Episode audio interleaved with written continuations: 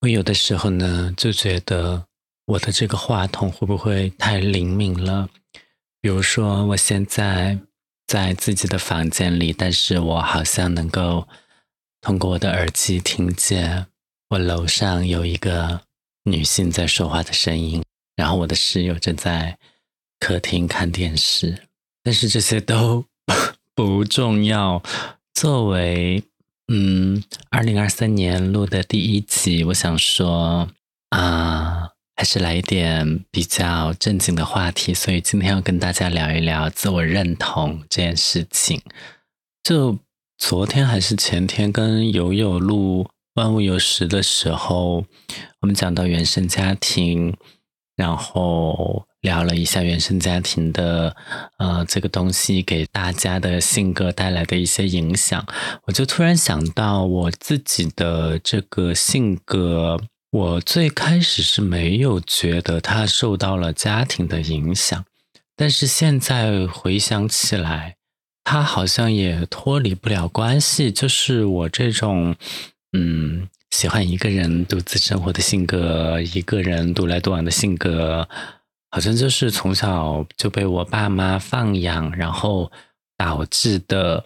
所以呢，对于很多外界的评价，就是嗯，朋友的评价呀，同事的评价呀，仇人的评价呀，就很多元呀。但是，呃，我觉得我还好，就是我现在是一个定力很足的人，我就知道。嗯，哪些评价是可取的？哪些评价你左耳朵进右耳朵出就 OK？但是我也是从就是从幼小无知青年跌跌撞撞到现在吧。我想说，如果说现在我是那个心智还不是那么成熟的人，很容易被别人影响的人，我听到那些啊对我不那么友好的外界评价的时候。我是不是就会崩溃呢？嗯，所以这个就是让自己先认识自己喽。我举个例子，就是我小时候，嗯，听到我一个亲戚跟我讲说，就是他很认真的跟我讲说，你就是你的父母从垃圾站里捡过来的孩子啊。当然，现在我们都知道，我们不是从垃圾站里捡来的孩子，所以。这种玩笑话，我们就会置之一笑。但是当时我还是小朋友，我根本就，你看，对那些为爱鼓掌的事情都不是很懂，所以呢，我就真实的以为我是垃圾堆里捡来的，所以我为此还难过了一两个晚上吧。对啊，所以这个就是很明显的反映到，你如果认识到了事实，然后。你对自己有坚定的认同的话，你是不会被外界的这些所谓的流言蜚语而影响的。嗯，我觉得这件事情很重要。就是，嗯，刚好我上周五和另一个同事坐班车回来的时候，我们就在车子上聊天。我就跟他讲，我现在的性格是怎么怎么样。我其实知道自己是一个。在外界，别人看起来貌似孤僻的人，嗯，但是我在工作上，我把工作完成的很好，然后也受到领导的肯定，我觉得这就够了。至于同事怎么看我，我要不要跟他们 social 啊？我觉得看心情吧，就是我心情好，跟他们吃一下饭；心情不好，就一个人吃饭。而且一个人吃饭，我会更加自在。我心情好，我就去主动跟他们多交流、多沟通；我心情不好，一个人就独立把工作交代过来的任务完成，我不奢求别人帮助，因为我知道凡事也只能靠自己。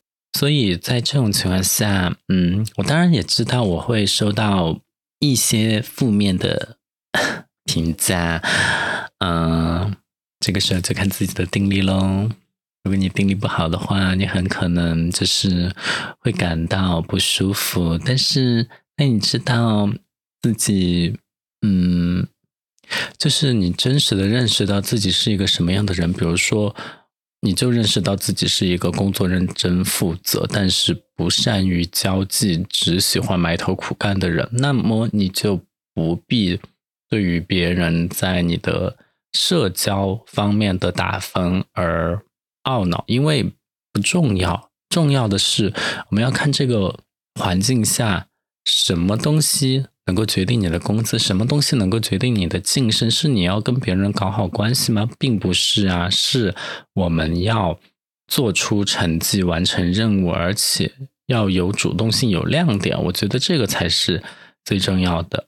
嗯，当年的领导也很重要，但是这个就是另外一个话题了。而且我觉得遇到一个好的领导，完全就是运气。嗯，所以现在为什么这么多人在三亚呀？啊，所以现在为什么这么多人在三亚呀？就是，简直就是全国人民都来了。现在公司的生意变得超级的好，然后忙得不可开交，就是生意好起来了。当然，嗯，就觉得啊，好像工资也能够按时发放，自己也不用再休无薪假，就对自己其实还是有好处的。但是这么多人带来的一个必然的影响，就是体验感的降低。什么叫体验感呢？就是，嗯，我觉得这是一个舒适度的问题。就比如说你在酒店大堂办理入住，嗯，当然如果空无一人的话，你会觉得有点萧条。但这个时候，如果你前面只有一两个人排队，你等大概三五分钟就能等到自己，是不是也觉得挺合理？但是如果大堂里面挤满了人群，然后你要等二十分钟甚至更久的那个时候，你还会觉得烟火气什么什么之类的吗？你就会觉得很烦躁。为什么我花了这么多钱来，却没有相应的体验？我觉得就是这样的，现在就是有点人口过满。我那天元旦节，嗯，我。去了后海，就是三亚非常有名的一个网红村，因为它前后都靠海，然后有一个海湾吧，所以它是以冲浪著名的一个小村子。当然，里面也有很多民宿啊、网红咖啡厅什么的。唉，我就去看了一下这个闻名已久的村子，然后想看一下。大家各种网上啊，现实中冲浪的人都是怎么样冲的？结果我去就惊呆。那个沙滩其实也不大，但是就是挤满了人。就是科学一点讲，就每平方米就会有零点五个人，就密度很高啦。然后海里面更是像下饺子一样。哎，这个比喻好老土，但是海里面真的，唉，人太多了。就那样冲浪能冲到什么样子啊？就是我冲出去三五米，我就会另遇到另外一个翻板啊，然后就会碰撞啊。而且说实话，后海的冲浪条件，我觉得也并没有那么的 OK，因为那个浪还是很大。当然，你可以说啊，我冲浪其实就是要浪大，但是浪大也带来。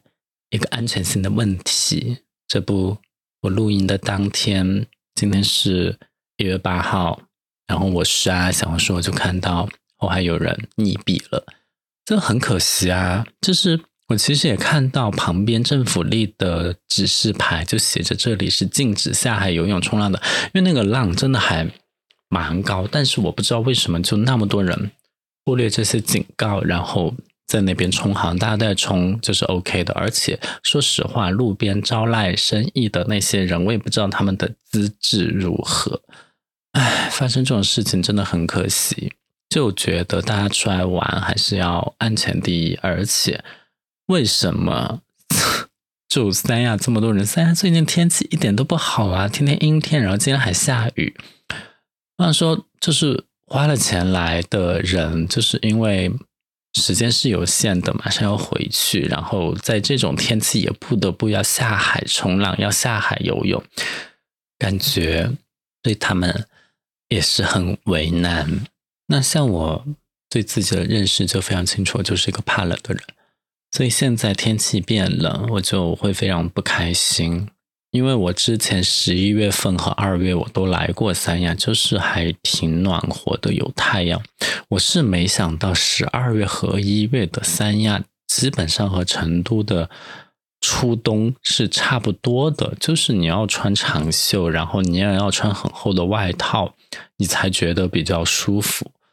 我觉得就是以今天这种天气来说，我穿羽绒服一点都不过分。我走在外面，别人应该会。向我投来很羡慕的眼光，而且这里湿度也太高了。我现在我室内八十多度，我那天挂一件衣服在我的那个门背后的架子上，过了一天它就变得湿漉漉，唉，就你摸上去你就很潮啊，就感觉衣服不干爽。我很想搞一个除湿机在我的房间，但是我感觉也摆不下了。唉，就很烦，房间又小，所以我现在就非常迫切的希望回到成都。你冷就给我 冷彻底一点，咱们就认认真真的穿衣服，而不要在这边打着我是一个热带岛屿的旗号，结果做一些很冷的事情在那边。唉，说起来，就是这种逢年过节，真的是一个和别人和解的好时机，就是有一个。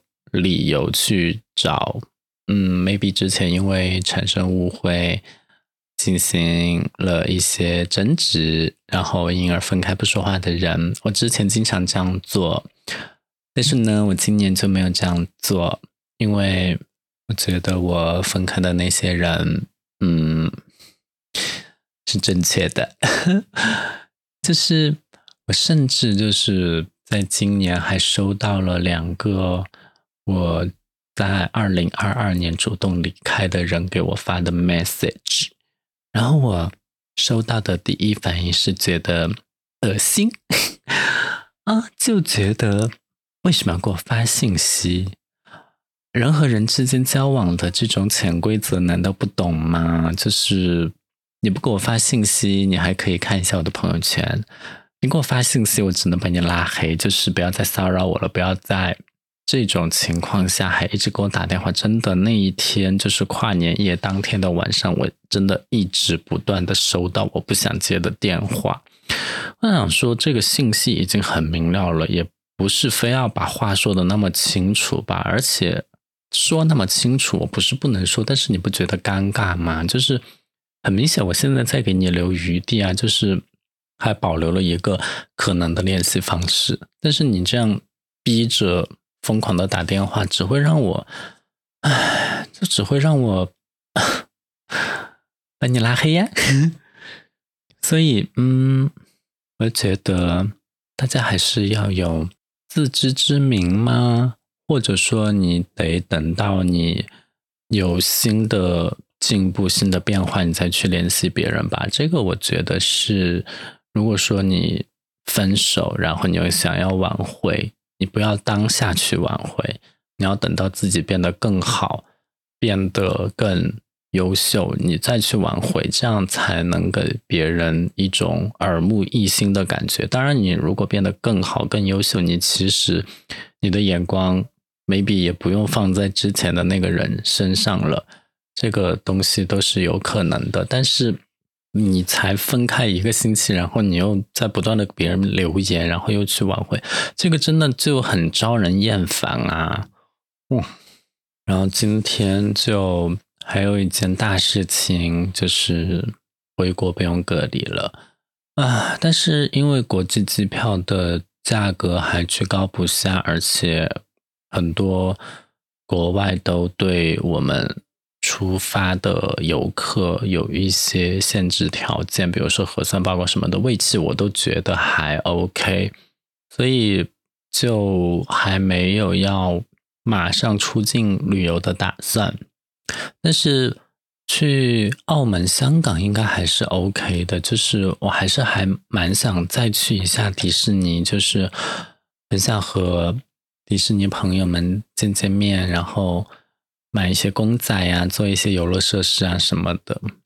去上一次去港迪已经是一九年的事情了。今天又看到，就是它的城堡也修好了，然后《冰雪奇缘》的景区也快好了吧，所以就还蛮想再去一下，但前提一定是机票还有酒店住宿费很合理，因为毕竟我觉得香港的消费还是很高，我还是比较贫穷。就是为什么我嗯没有变得富有呢？就是我在一个几乎是给。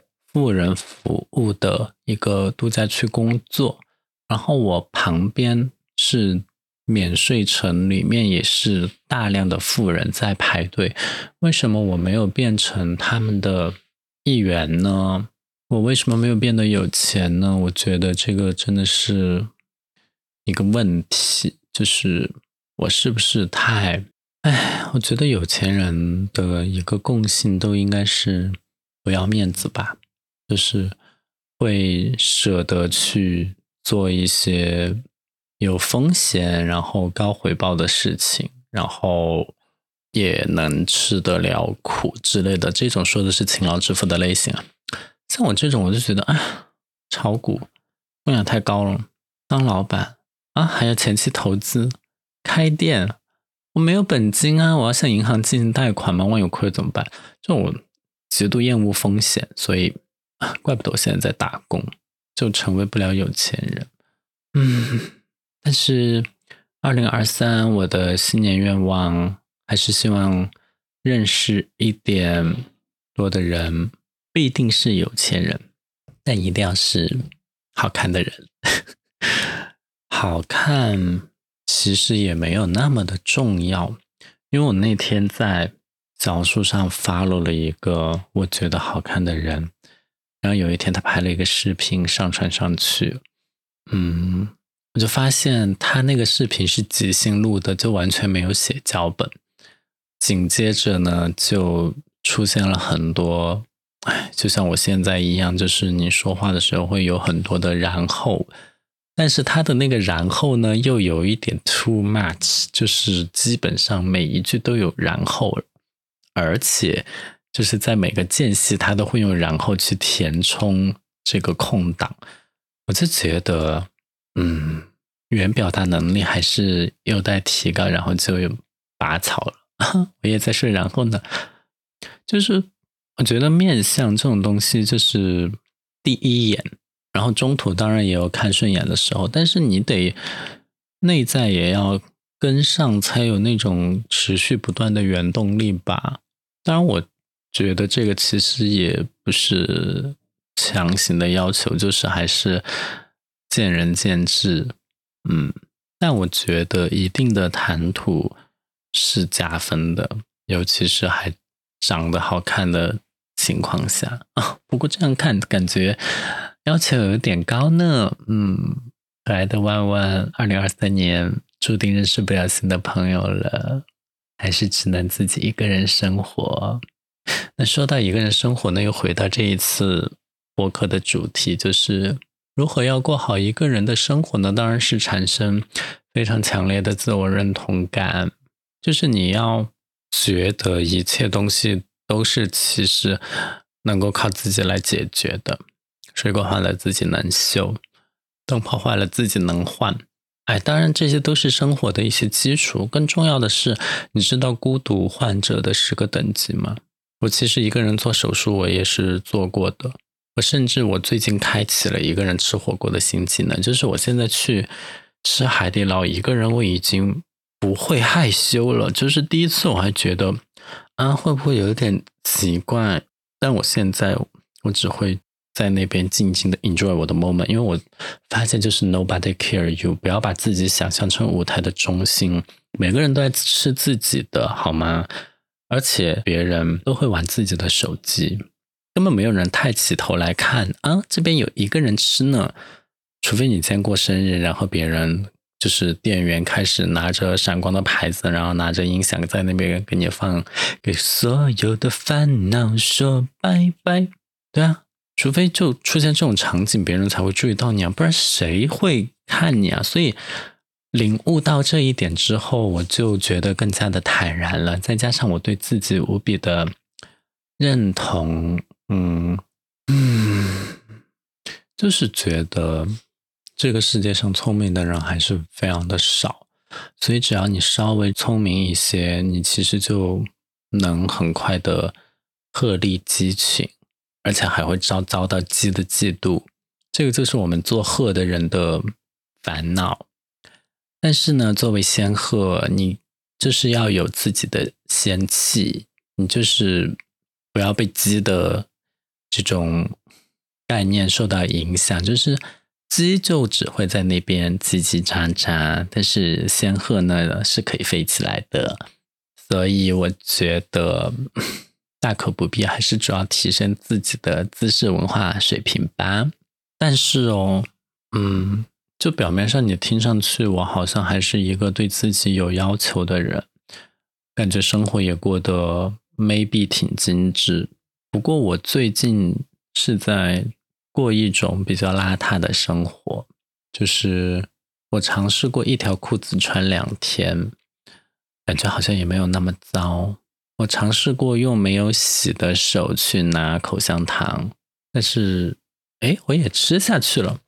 我甚至以前都不会喝过夜的水，就是嗯，无论你是饮料还是倒在杯子里的水，哎，我现在也在喝，就好像我也没有死，然后也没有拉肚子，所以就很多事情，所谓的那些精致生活，好像也没有坚持的必要啊，当然。也有可能是因为我太穷，就是我不想浪费食物。但是呢，就是这种体验，我会觉得有一点自己有一点不能接受自己。就是我还是会每天洗衣服的，然后水过夜了就应该要倒掉。嗯，对我有点嫌弃我自己，所以这种小邋遢的生活体验一下也就罢了，这种注定不会。长久，唉，然后说起来，其实最近的生活中真的没有什么新意，再加上春节要到了，很多工作要去处理，然后会显得非常的忙碌，因此呢，就也没有去认识新的人，也没有去到新的地方，最多就去一下亚龙湾。然后去一下海棠湾，去一下面水城，偶尔去一下市区，就就就就这样了，就没有什么无甚新意。所以生活在特别无聊的时候呢，我其实嗯就很想有新的东西涌进来，但是我感觉我好像认识不了什么新的人，所以我会觉得。在这么无聊的情况下录节目，可能会有一点点的小空洞，但是我也不想割掉，所以还是会认真的想话题来把我的节目进行下去。不过我那天 看到，就是我掉了两个粉丝，就是有一天粉丝数减二，就觉得啊那种。得失心又上来了，就是在想自己做这个节目究竟是为什么呢？最开始肯定是为了表达自己，但是表达了一阵，你其实还是希望能有个听众。那你有了一百个听众之后，你又会想要更多，你就会希望有一百条留言。但是现在，如果你都有的话，你还会希望他们持续增长。但是他们不增长或者进入瓶颈期，我就觉得我现在进入瓶颈期，然后。那个甚至有一些下降的话，你就会有一些些得失心，就会觉得啊，好像没有再继续的进步了。因为我如果越做越好的话，其实是有越来越多的订阅者，结果现在竟然还少两个，是我节目出了问题吗？所以我今天我就又回顾了之前的节目，然后重新写了一些不太吸引人的。标题就是还是希望能够让过去的节目通过一些关键字的搜索，或者说直观的这种阅读，能够被发现它其中好的地方。因为我觉得标题还是很重要的，但是我不是标题党，我不会写那种夸大其词的标题。就是同样的事情，你换一种表达方式，也许会有更好的效果。嗯。然后我不知道大家发现没有，进入二零二三年，我的节目有了嗯封面和单集节目的这个美术上面的更新，就是还是用了新的风格，虽然还是蓝色，蓝色真的是我比较喜欢的颜色之一，就是还是希望新年有一个新的变化吧。我对自己还是有一些要求的，所以。嗯，真的是有很用心的在做这个节目。当然，授予我自己一个人的这种独白，没有嘉宾，然后在忙碌的工作中也要想选题，有的时候选题想不好，其实这集的反应就很糟糕，这种也是有的，所以进步没有那么快，还掉了两个粉，就很伤心。所以。啊，我不知道我这样说出来有没有人能懂，但是就还是希望今年的能够蒸蒸日上，至少能够在上半年超过一千粉吧。就但是粉丝的数量我都觉得还好，重要的是这个活跃度以及现在留言的朋友们的一个。嗯，所谓的收听反馈，还有一些是其他的，我觉得这些比那个数量更好。只不过那个数量是比较直观的一个东西，所以我会去看。但是评论的话，是我觉得更能够拉近粉丝和我之间一个距离的东西。所以也希望能够多一些评论，这样我知道大家的反馈，说不定有一些你们现在有的心里的疑惑啊、产生的问题啊，我都可以给你们一些解答。最后再说一件事情吧，我觉得我就是那种有贼心没贼胆的人，在和别人交往的过程中，我觉得我其实是一个被动的人，主动去啊。无论是勾搭还是啥的那种事情，我只会在工作的情形下逼自己做出来。比如说，主动去和别的团队沟通，主动去和外界沟通发生什么的。但是对于私下，我个人，比如说我喜欢一个人，我其实是非常害羞，不会去很主动的表达我的喜欢的。只不过我会 有一些动作藏不住。然后会下意识的表达出来，然后最近就是对我的一个同事有有一些不该有的感觉，我觉得嗯，我不能再对同事这样了。就是几年前我曾经有过一个类似的经历，然后最后呀下场不是特别的好，就是搞同事 OK，但是搞完之后会很尴尬，所以。会比较收敛，但是呢，我就是想说，对于自己觉得 OK 可以发展的人，嗯，是不是可以再主动一点的把自己的心里话表达出来啊？我觉得我在这方面还是很弱，所以如果今年我遇到了感兴趣的人，我会主动去表达吗？其实也要对方愿意接受才行，因为我遇到太多互联网上认识的人，话都不会说，在吗？你好之外就没了，就是只关注不发言。然后我今天明明有去跟一个豆瓣上的，他类似于在表达他喜欢什么类型，然后我就说你其实可以看一下我，因为我的主页有照片。然后他还在那边回复，看看你就说明他根本就没有点进我的头像去我的主页看，因为他只要一看我的相册就在上面，所以对于这种，嗯，也是非常失望吧，就是觉得自己只不过是一个符号，他回复我只不过像回复任何的这种留言一样，就是非常的不走心。所以你们看到没有？我为什么有的时候会比较不回复留言？是因为我觉得我不会回复一些嗯啊哦好的，希望你加油，我努力要坚持这种留言我不会回，一定就是有感而发、很细致的跟你讨论的那种留言，我才会就是我回复的留言都是这种细致的，需要觉得有讨论必要的，我就会回复。所以我觉得我本质上还是挺真诚的人，只不过我遇不到跟我相同真诚的对象，而且有的时候还会被人误会。所以，嗯，哎，这种事情真的是很难。但是呢，希望虽然每年都这样希望，但是还是希望今年能有所转机吧。毕竟每年还是会认识一些人，所以 希望不要再说希望了。就想今年会有一些奇迹发生吧，然后今年真的要出国了，就是放松一下。好了，不说了。这是我用那个在室内用麦克风录的音和户外录音不一样，所以我会祝愿大家在二零二三才开始的时候许下的愿望，在今年结束的时候都能实现。